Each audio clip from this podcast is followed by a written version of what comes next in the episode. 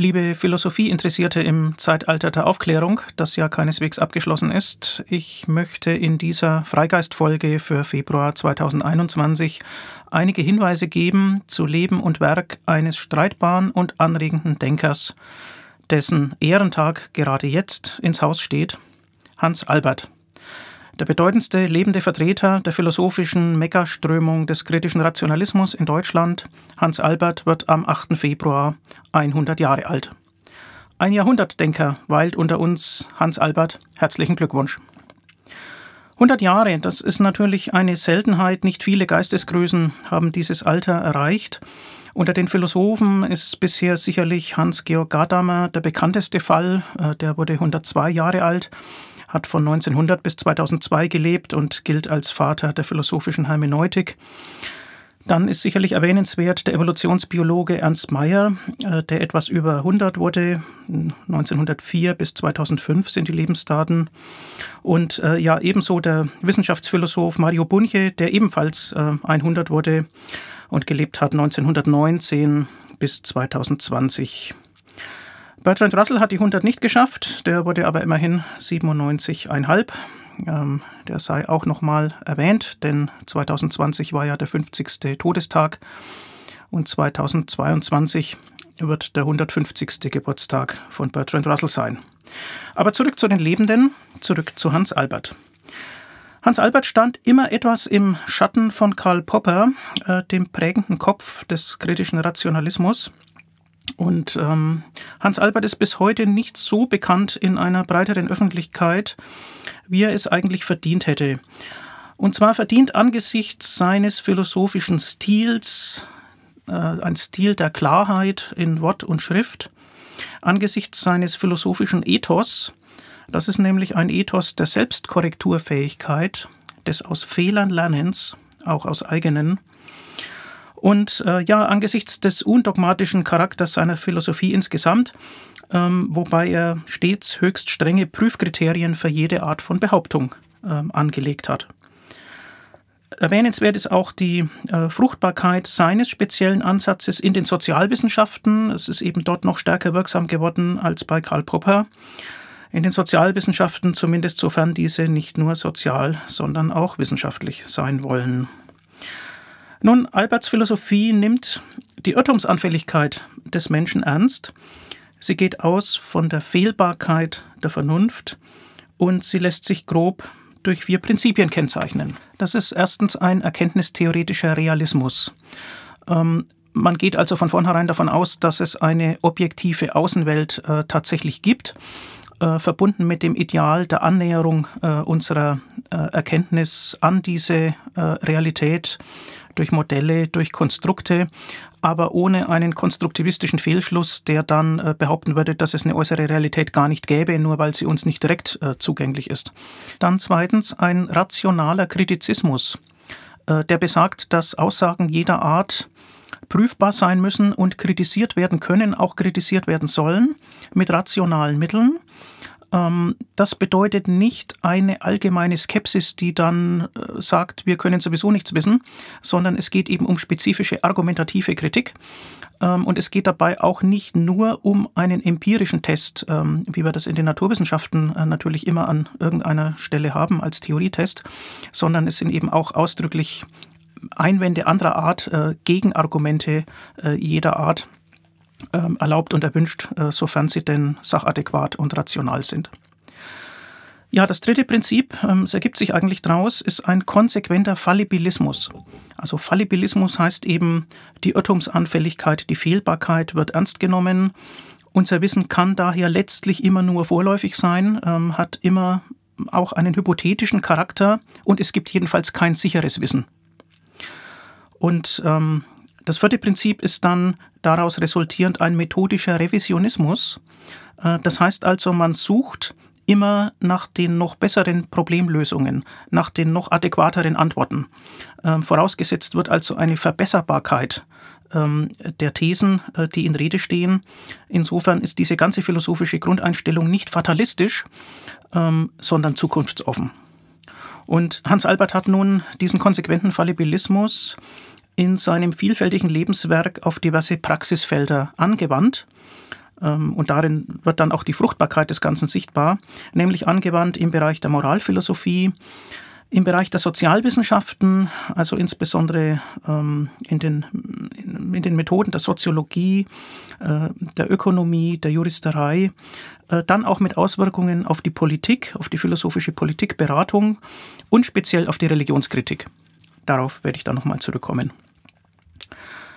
Nun, diese Grundeinstellung, die war Hans Albert nicht in die Wiege gelegt. Er hat sich das über unterschiedliche Stationen erarbeitet, hatte zunächst ähm, ja ganz andere philosophische Vorlieben. Er war in der Jugend geprägt von der etwas speziellen Kulturphilosophie Oswald Spenglers, äh, der den damaligen Bestseller Der Untergang des Abendlandes verfasst hatte.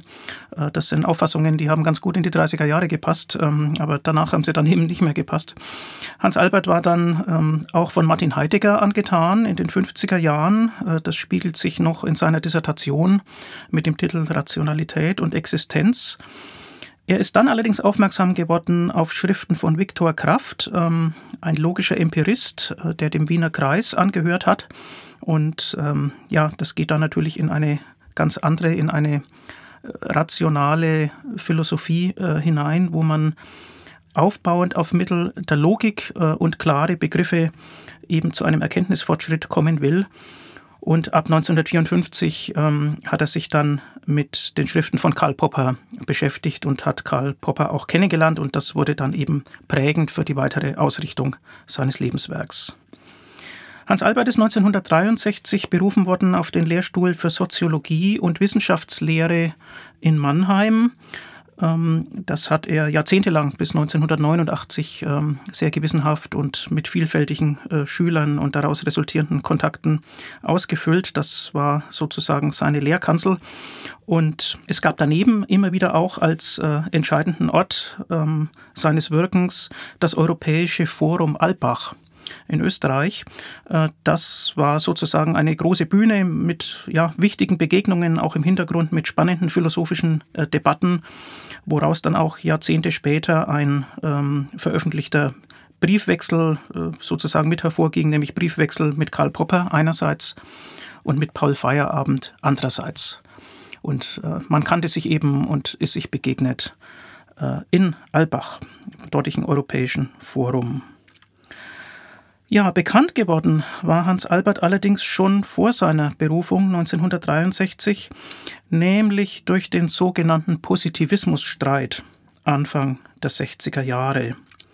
Was war das? Nun, im Oktober 1961 gab es eine Arbeitstagung der Deutschen Gesellschaft für Soziologie. Und ähm, ja, eines der Hauptreferate hat dort Karl Popper gehalten mit dem Titel Logik äh, der Sozialwissenschaften. Poppers Hauptwerk hat ja den Titel Logik der Forschung und ähm, da sollten die Grundgedanken eben angewandt werden, auch schon auf die Sozialwissenschaften. Und es gab dann ein äh, zweites Hauptreferat von Theodor W. Adorno, einem der bedeutenden äh, Köpfe der sogenannten kritischen Theorie der Frankfurter Schule. Also eine spannende Begegnung, organisiert übrigens von Ralf Dahndorf, äh, dem großen Liberalen, späteren Lord Ralf Dahndorf. Allerdings unmittelbar wirksam war diese Begegnung gar nicht. Es wird sogar berichtet, äh, dass das den Anwesenden eher als unspektakulär erschien.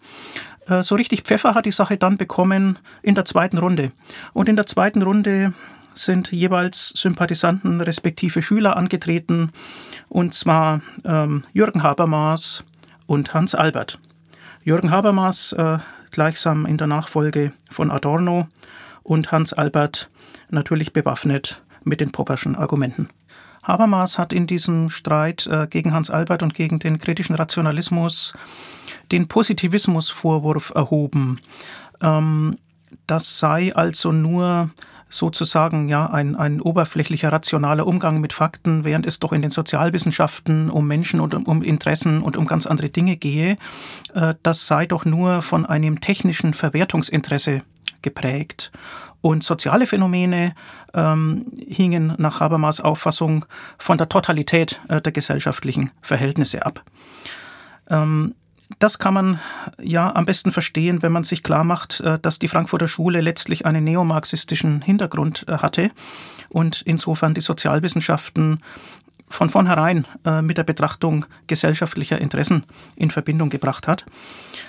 Hans Albert hat allerdings dagegen gehalten, ähm, dass da eine komplexe Wertproblematik mit hineingeflochten wurde und ähm, dass man das doch anhand äh, der Einzelthesen und der einzelnen Sätze zerlegen müsse und dass es jedenfalls nichts erklärt, von einer Totalität irgendwie auszugehen äh, und am Ende doch dann wohl nur die These übrig bleibt, dass alles irgendwie mit allem zusammenhängt und äh, das mag wohl sein, aber das eröffnet ja keine Verständnis und keine Eingriffsmöglichkeiten. Ähm, also das würde man Holismus vielleicht auch nennen, dass alles irgendwie mit allem ja, zusammenhängt. Ja, daraufhin hat Habermas entgegnet, ähm, dass die Denkweise Alberts letztlich einen positivistisch halbierten Rationalismus darstelle, also eben nicht äh, die Potenziale der menschlichen Vernunft vollständig ausschöpfe, ähm, sondern eben positivistisch halbiert wohingegen Albert darauf bestanden hat, dass diese Sichtweise einfach ideologisch aufgeladen ist. Und ähm, dass man eben, klar, das passt äh, zu Alberts Grundauffassung, Letztbegründungen in diesem Bereich nicht haben kann, sondern sie durch die Idee der Kritik ersetzen muss und dann eben auch im Bereich der Sozialwissenschaften konkrete Probleme benennen muss, ähm, um dann zu sehen, ähm, mit welchen Mitteln man den Problemen äh, gut entgegentreten kann. Also es ist letztlich die Auffassung einer Sozialtechnologie im Sinne Karl Poppers, äh, die auf Reformen in kleinen Schritten setzt, die dann äh, jeweils kritisierbar sind und die sich in der Realität bewähren müssen. Das Kuriose an diesem sogenannten Positivismusstreit ist, dass kein Positivist daran teilgenommen hat. Denn, was auch Habermas damals schon hätte wissen können, kritischer Rationalismus und Positivismus sind zwei verschiedene Dinge. Der kritische Rationalismus setzt auf die Falsifikation äh, von Thesen und von Hypothesen. Der Positivismus geht dagegen von gesetzten Fakten aus und bleibt einem Begründungsdenken verhaftet. Nun ja, aber die Wirkungsgeschichte, die dann durch den Blätterwald ähm, mit angeheizt wird, insbesondere durch das Feuilleton der Zeitungen und Journale, ist eben geistesgeschichtlich nicht unbedingt gerecht, äh, sondern da geht es auch um geschickte Formulierungen, da geht es um ja, vorgespannte Erwartungen der Öffentlichkeit. Und so kam es, äh, dass Jürgen Habermas die größere Wirkung entfaltet hat in den nachfolgenden Jahren und Jahrzehnten. Tatsächlich galt ja Habermas lange und gilt vielleicht auch heute noch als bedeutendster lebender deutschsprachiger Philosoph. Ähm, Im In- und Ausland äh, wurde das so gesehen. Und das heißt aber nicht, dass seine Argumente stichhaltiger waren oder sind. Von diesem sogenannten Positivismusstreit ausgehend, man kann die Beiträge übrigens nachlesen natürlich, das, da gibt es unterdessen Sammelbände, ähm, ein Herausgeber heißt Dahms, ähm, da sind die ganzen ähm, Beiträge aufgeführt. Äh, auf diesen Streit geht also nun schon seit bald 60 Jahren eine dokumentierte Distanz zwischen Jürgen Habermas und Hans Albert zurück. Habermas ist ja im Juni 1929 geboren. Er ist äh, jetzt, wo diese Sendung aufgenommen wird, 91,5, ist also im Vergleich zu Hans Albert ein junger Spund. Aber dessen Vorsprung an gedanklicher Klarheit wird er wohl nicht mehr aufholen können. Also eine angemessenere Bezeichnung für diesen Streit der 60er Jahre könnte übrigens sein äh, zweiter Werturteilsstreit um das noch nachzutragen, denn in der Tat äh, ging es ja darum, inwieweit ähm, die Sozialwissenschaften von vornherein auf Wertentscheidungen äh, basieren oder sie beinhalten. Ähm, und der erste Werturteilsstreit verweist ähm, auf den Soziologen und Sozialphilosophen Max Weber. Und in gewisser Weise ähm, sind die Fragen äh, dann eben damals wieder aufgenommen worden. Ja, 1968 hat dann Hans Albert den Traktat über kritische Vernunft verfasst. Das gilt mit Recht als sein Hauptwerk. Viele Argumente ähm, werden dort zum ersten Mal formuliert, die dann später in anderen Kontexten äh, von ihm und anderen wieder aufgegriffen wurden. Dieser Traktat baut auf Poppers Gedankengut auf, ohne sich darauf reduzieren zu lassen. Ich möchte im Folgenden äh, einen Kurzüberblick über den Inhalt geben und ich orientiere mich dabei an einem sehr schönen Aufsatz äh, mit dem Titel Vernunft und Kritik, den der Mathematiker Thomas Riesinger äh, geschrieben hat anlässlich des 50-jährigen Erscheinungsjubiläums von, von diesem Traktat über kritische Vernunft. Und der Aufsatz ist 2018 erschienen und zwar in der Zeitschrift Aufklärung und Kritik, Heft 1 2018. Aufklärung und Kritik, ähm, um das gleich einzuflechten, wird herausgegeben von der Gesellschaft für kritische Philosophie in Nürnberg. Ähm, die Hefte erscheinen meist viermal jährlich, einmal im Jahr immer auch ein Sonderheft. Und äh, Hans Albert ist Ehrenpräsident der Gesellschaft für kritische Philosophie. Und er hat tatsächlich selbst auch immer wieder Beiträge äh, für Aufklärung und Kritik geliefert, äh, bis vor wenigen Jahren noch, also auch im hohen Alter. Also zum Inhalt des Traktats über kritische Vernunft. Ein Ausgangspunkt ist die Frage, wie sich Rationalität zu Engagement verhält. Im sozialwissenschaftlichen Bereich äh, gilt es ja oft als Tugend, irgendwie engagiert zu sein. Und naja, Rationalität ähm, verweist auf unser Erkenntnisvermögen. Das ist ja die Voraussetzung, wenn man sich engagieren will. Ja, wofür denn und mit welchen Mitteln denn? Ähm, also die Erkenntnisse, die man hat, sollen doch irgendwie in Verbindung stehen mit den Entscheidungen, die man trifft. Und äh, das soll hier eben reflektiert werden. Ähm, Hans Albert versucht einen Weg, die Erkenntnis nicht als abstrakt, abgehoben und konsequenzlos äh, stehen zu lassen, also nicht reine Theoria, äh, sondern sie mit einer möglichen sozialen Praxis in Verbindung zu bringen. Dabei entsteht relativ schnell ein Begründungsproblem, weil man sich ja fragen muss, was sagt uns die Rationalität denn? Äh, was dürfen wir denn für wahr halten? Und äh, da ist ja eine althergebrachte philosophische Tradition, möglichst durch Anwendung der Logik, äh, durch klare Ableitungen, durch klare Argumente so viel Sicherheit wie möglich ähm, für die Thesen, äh, die man aus irgendwelchen Gründen für wahr hält, zu generieren. Und ähm, wenn man aber immer weiter begründen will, um eine möglichst eine Sicherheit äh, des Wissens äh, zu gewährleisten, dann kann diese Rechnung nicht aufgehen. Das wurde von Hans Albert ganz markant äh, dargestellt im sogenannten Münchhausen-Trilemma.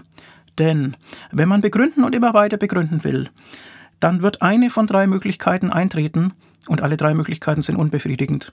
Die erste ist ein infiniter Regress. Ähm, man fragt also nach der Begründung und kommt auf eine neue These. Man muss dann aber weiterfragen nach deren Begründung und so weiter und so weiter.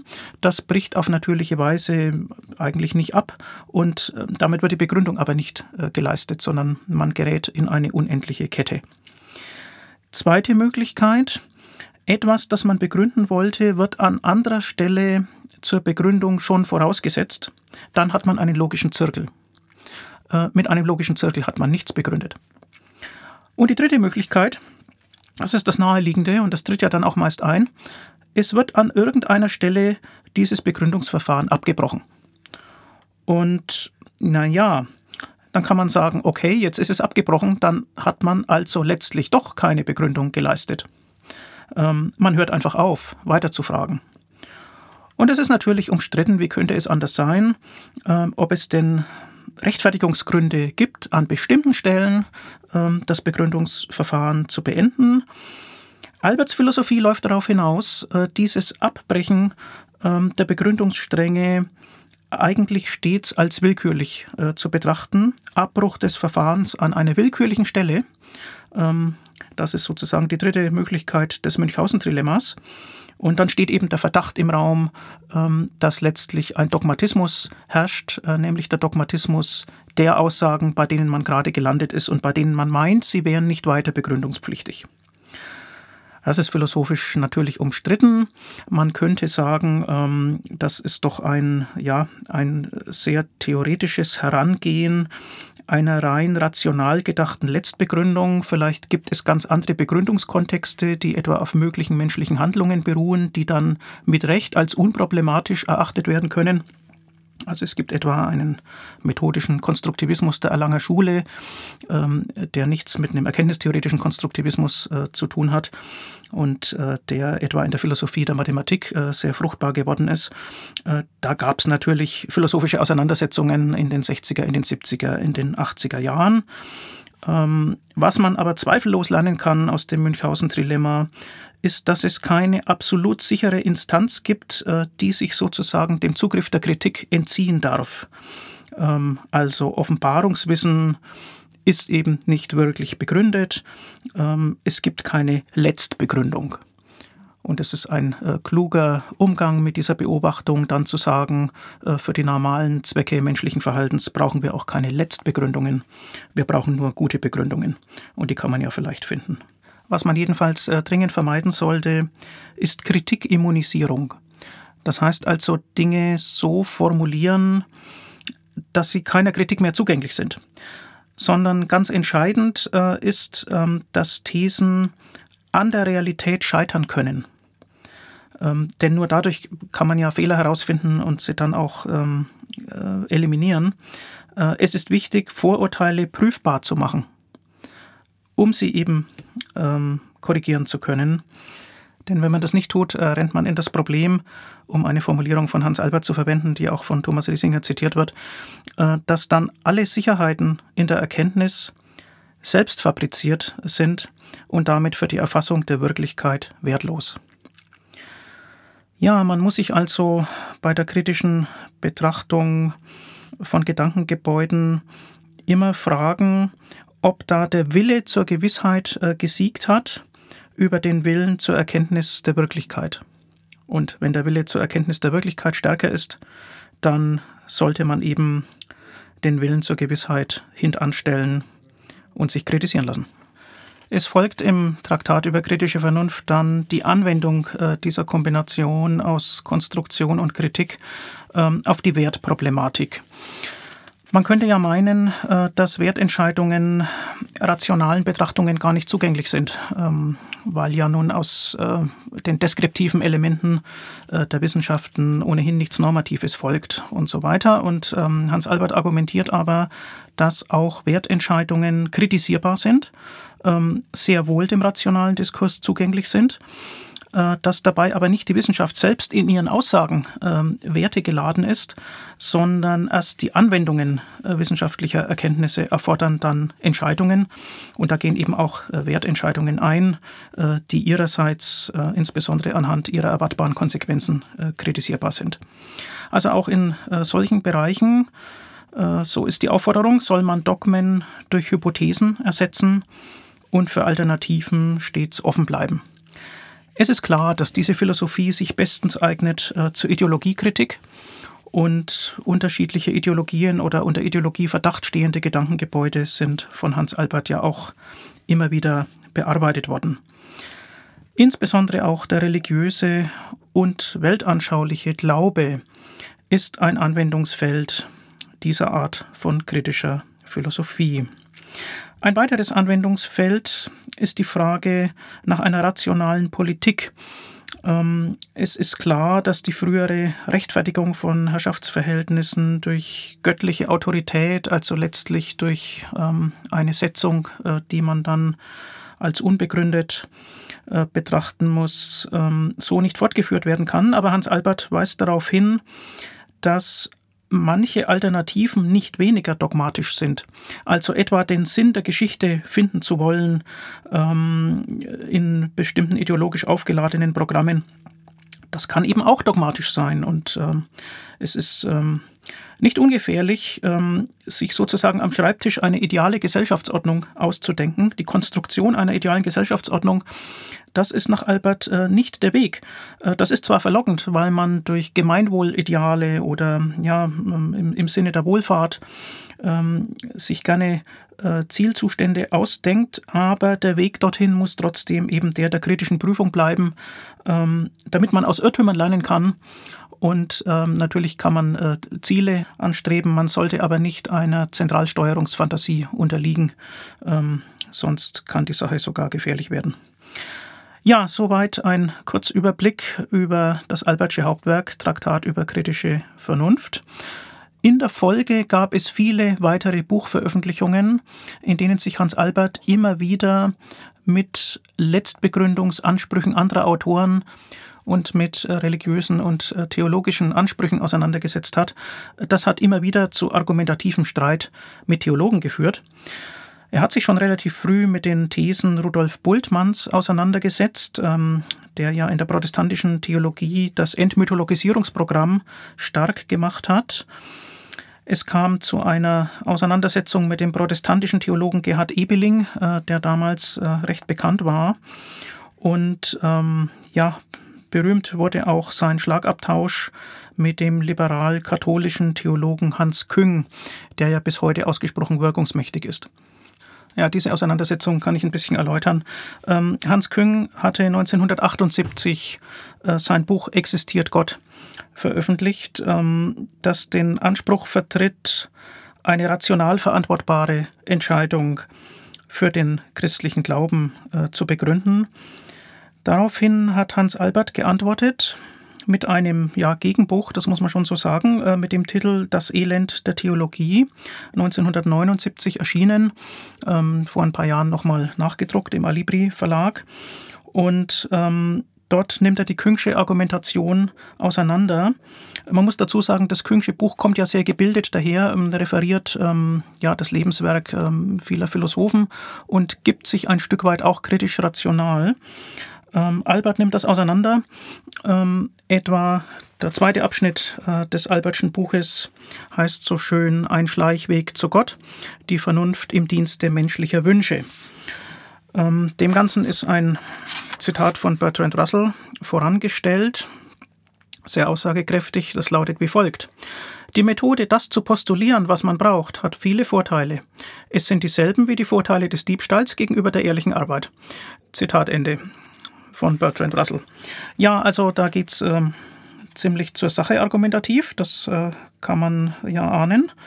Ähm, die Argumentation Alberts gegen Küng läuft im Wesentlichen darauf hinaus, dass er Küng einen Alternativradikalismus vorwirft, nämlich ähm, Küng inszeniere eine Grundwahl zwischen Misstrauen und Vertrauen, zwischen Grundmisstrauen oder Grundvertrauen zur Wirklichkeit und das Grundvertrauen zur Wirklichkeit sieht er dann eben in Gott begründet. Aber nach Albert wird damit ähm, höchstens eine innere Rationalität ähm, vorgeführt. Ähm, es wird ein Erfahren im Vollzug, also ein Erfahren der heilsamen, der nützlichen Wirkungen des Gottesglaubens im Vollzug der Gläubigen äh, postuliert. Aber dabei kommt die äußere Realität ja gar nicht vor. Ähm, Albert sagt, äh, Gott als Grund wird definiert von Küng und dann postuliert, äh, dass es ihn auch tatsächlich gibt. Und so kommt er zu dem Schluss, ähm, wie oft gegenüber Theologen, äh, dass es sich dabei letztlich um ein Verschleierungsverfahren in apologetischer Absicht handle. Also gegenüber Theologen war Hans Albert immer sehr streitlustig, äh, bis in die letzten, bis in seine späten Jahre hinein. Ähm, immer wieder hat er Aufsätze äh, veröffentlicht, hat sich mit ähm, Ratzinger auseinandergesetzt ähm, und mit Anselm Grün und äh, mit vielen dazwischen. Eines seiner Argumente war immer, dass ein hohes Maß an Willkür besteht, welche Aussagen der theologischen Überlieferung denn eigentlich in welcher Sinnrichtung noch aufrechterhalten werden und welche schleichend zurückgenommen oder uminterpretiert oder neu eingeordnet werden äh, von Theologen. Er hat bereits damals ähm, zu Bultmann geschrieben, Zitat, die Engel und die Wunder will er eliminieren, die Gottesvorstellung und das Heilsgeschehen scheint er lieber interpretieren zu wollen, als ob sie besser in das moderne Weltbild passen würden als die gröberen mythologischen Phantasmen. Und ähm, er weist eben darauf hin, dass auf diese Weise für die Erkenntnis der Wahrheit äh, nichts gewonnen ist und er schrieb damals schon, wer in der Wissenschaft bereit ist, die Spielregeln zu opfern, weil es seine Lieblingsüberzeugungen an den Kragen geht, der scheidet freiwillig aus diesem Unternehmen aus, auch wenn er institutionell darin verankert sein sollte. Zitat Ende. Das ist natürlich ein Seitenhieb äh, gegen Theologen an Universitäten, gegen theologische Fakultäten. Man kann also sagen, dass Hans Albert in einem Alter, in dem andere vielleicht ins Religiöse zurückfallen, ähm, auf jeden Fall standhaft äh, geblieben ist. Seine Autobiografie, ähm, sehr passend, trägt den Titel In Kontroversen verstrickt. 2007 im Lit Verlag erschienen. Ja, die weiteren äh, Fachbücher, ähm, die Hans Albert über die Jahrzehnte verfasst und herausgegeben hat, ähm, füllen eine lange Liste. Ich kann natürlich nicht alle nennen, ähm, hat auch äh, selbstverständlich viele Aufsätze äh, geschrieben. Ich erwähne eine Auswahl. 1975 erschien der Titel Transzendentale Träumereien. Äh, das ist eine Auseinandersetzung mit einem speziellen Programm zur Letztbegründung, ähm, nämlich der, der Transzendentalpragmatik des Philosophen Karl Otto Apel. 1978 ähm, erschien der Traktat über rationale Praxis. Das ist vom Titel her sicher ganz interessant. Es gab also nicht nur den Traktat über kritische Vernunft, sondern auch Traktat über rationale Praxis, ähm, wo es dann auch um soziale Normen geht, um rationale Jurisprudenz, also Rechtslehre, um Wohlfahrtsökonomie und um die Frage Reform oder Revolution. Ähm, ein weiterer Titel 1982 dann Die Wissenschaft und die Fehlbarkeit der Vernunft und dann etwa 1987 die Kritik der reinen Erkenntnislehre, 1994 die Kritik der reinen Hermeneutik. Äh, die meisten dieser Bücher sind im Verlag Mohr-Siebeck erschienen. Es gibt in den letzten Jahren, und das ist sehr erfreulich, eine vielfältige Anerkennung des Albertschen Lebenswerkes. Äh, so schreibt etwa der Philosoph Harald Seubert aus Basel in einem Aufsatz, der in Aufklärung und Kritik erscheint, ähm, anlässlich des 100. Geburtstages. Zitat, es waren nicht die schlechtesten Politiker, die wie Helmut Schmidt an Kant, Max Weber und Popper anschlossen. Diese Tradition der Verantwortungsethik wäre dringend zu erweitern und sie kann viel von Hans Albert profitieren. Und weiter, kritischer Rationalismus, wie ihn Hans Albert vor Augen führt, ist kein Dogma, sondern eine Haltung. Äh, der ganze Aufsatz trägt den Titel der Unbestechliche Hans Albert zum 100. Geburtstag und das ist, äh, meine ich, ein sehr treffender Titel. Ähm, Harald Seubert ist selbst ja durch äh, ganz andere philosophische Traditionen geprägt. Er ist Vorsitzender äh, der Heidegger Gesellschaft es gibt ebenfalls aus Anlass des 100. Geburtstages aktuell in der Zeitschrift Information Philosophie im Heft 4 vom Dezember 2020 mehrere Kurzbeiträge, unter anderem von Erik Hilgendorf, von Michael Schmidt-Salomon und auch ähm, von einem Philosophen, der Schüler bei Albert war, nämlich Volker Gardenne, äh, der hier nochmal dokumentiert, dass Albert nicht nur abstrakt seine wissenschaftsphilosophischen Ideale gepredigt hat, sondern sie tatsächlich auch selbst äh, glaubhaft praktiziert hat. Ich lese einen Absatz ähm, aus dieser Stellungnahme vor. Ich habe von Albert viel gelernt und verdanke ihm mehr, als ich hier aufzählen kann. Zwei Dinge möchte ich aber erwähnen. Zum einen hat er mir vermittelt, wie wichtig es ist, sich bei jeder Arbeit, die man beginnt, zunächst darüber klar zu werden, was das Problem ist, zu dessen Lösung man einen Beitrag leisten möchte. Außerdem lernte man am Lehrstuhl Albert, dass es erlaubt ist, eigene Auffassungen zu entwickeln und dabei Kritik zu üben, selbst wenn sich diese Kritik gegen berühmte Personen und etablierte Lehrmeinungen richtet. Allerdings musste man die Bereitschaft mitbringen, seine entwickelten Ideen ebenfalls strenger Kritik unterziehen zu lassen. Ende des Zitats von Volker Kadenne. Ja, ähm, das ist insofern alles sehr schön. Ich sollte noch erwähnen, dass in den letzten Jahren ähm, von Giuseppe Franco äh, Bücher über Hans Albert erschienen sind. Ähm, Franco ist an der Theologischen Hochschule Eichstätt-Ingolstadt äh, äh, tätig und äh, das ist aber sehr verdienstvoll, nämlich äh, beides im Springer Verlag erschienen. Zum einen Hans Albert ein theologischer Briefwechsel. Äh, da sind tatsächlich ja alte Briefe ausgegraben und abgedruckt worden, äh, unter anderem auch mit äh, Karl-Heinz Deschner. Und dann gibt es den schönen Band äh, Begegnungen mit Hans Albert, eine Hommage von Franco herausgegeben mit vielen ja, Beiträgen, die einfach Erinnerungen oder die Prägungen anderer Autoren und Anregungen ähm, durch Werke von Albert äh, beinhalten und dokumentieren. Ja, und ich möchte zum Schluss ähm, noch erwähnen und daran erinnern, dass es seit einem Jahr das Hans-Albert-Institut gibt eine Gründung äh, der Giordano Bruno Stiftung, großes Verdienst der Giordano Bruno Stiftung. Hans Albert hat es nun wirklich verdient. Das ist ein Institut, äh, das das kritisch-rationale Denken in Politik, in Wirtschaft und in Gesellschaft stärker zur Geltung bringen will und äh, das auch schon einige Broschüren herausgebracht hat. Insbesondere sehr fundamental und empfehlenswert die Broschüre Leidenschaft zur Vernunft, kritischer Rationalismus als Lebenshaltung, äh, die man dort bestellen kann. Und äh, in den letzten Monaten jeweils aus gegebenem Anlass äh, gab es auch äh, Stellungnahmen zur, zur Neuregelung äh, der Suizidhilfe. Äh, da geht es ähm, um den Paragraphen 217, den Verunglückten des Strafgesetzbuches, der zum Glück vom Bundesverfassungsgericht für nicht verfassungsgemäß erklärt wurde im Februar 2020. Und eine andere Stellungnahme zur Patientenautonomie in der Krise, Plädoyer für eine kritisch-rationale Medizin. Ähm, der Anlass war die Reflexion medizinethischer ähm, Konsequenzen der Corona-Pandemie.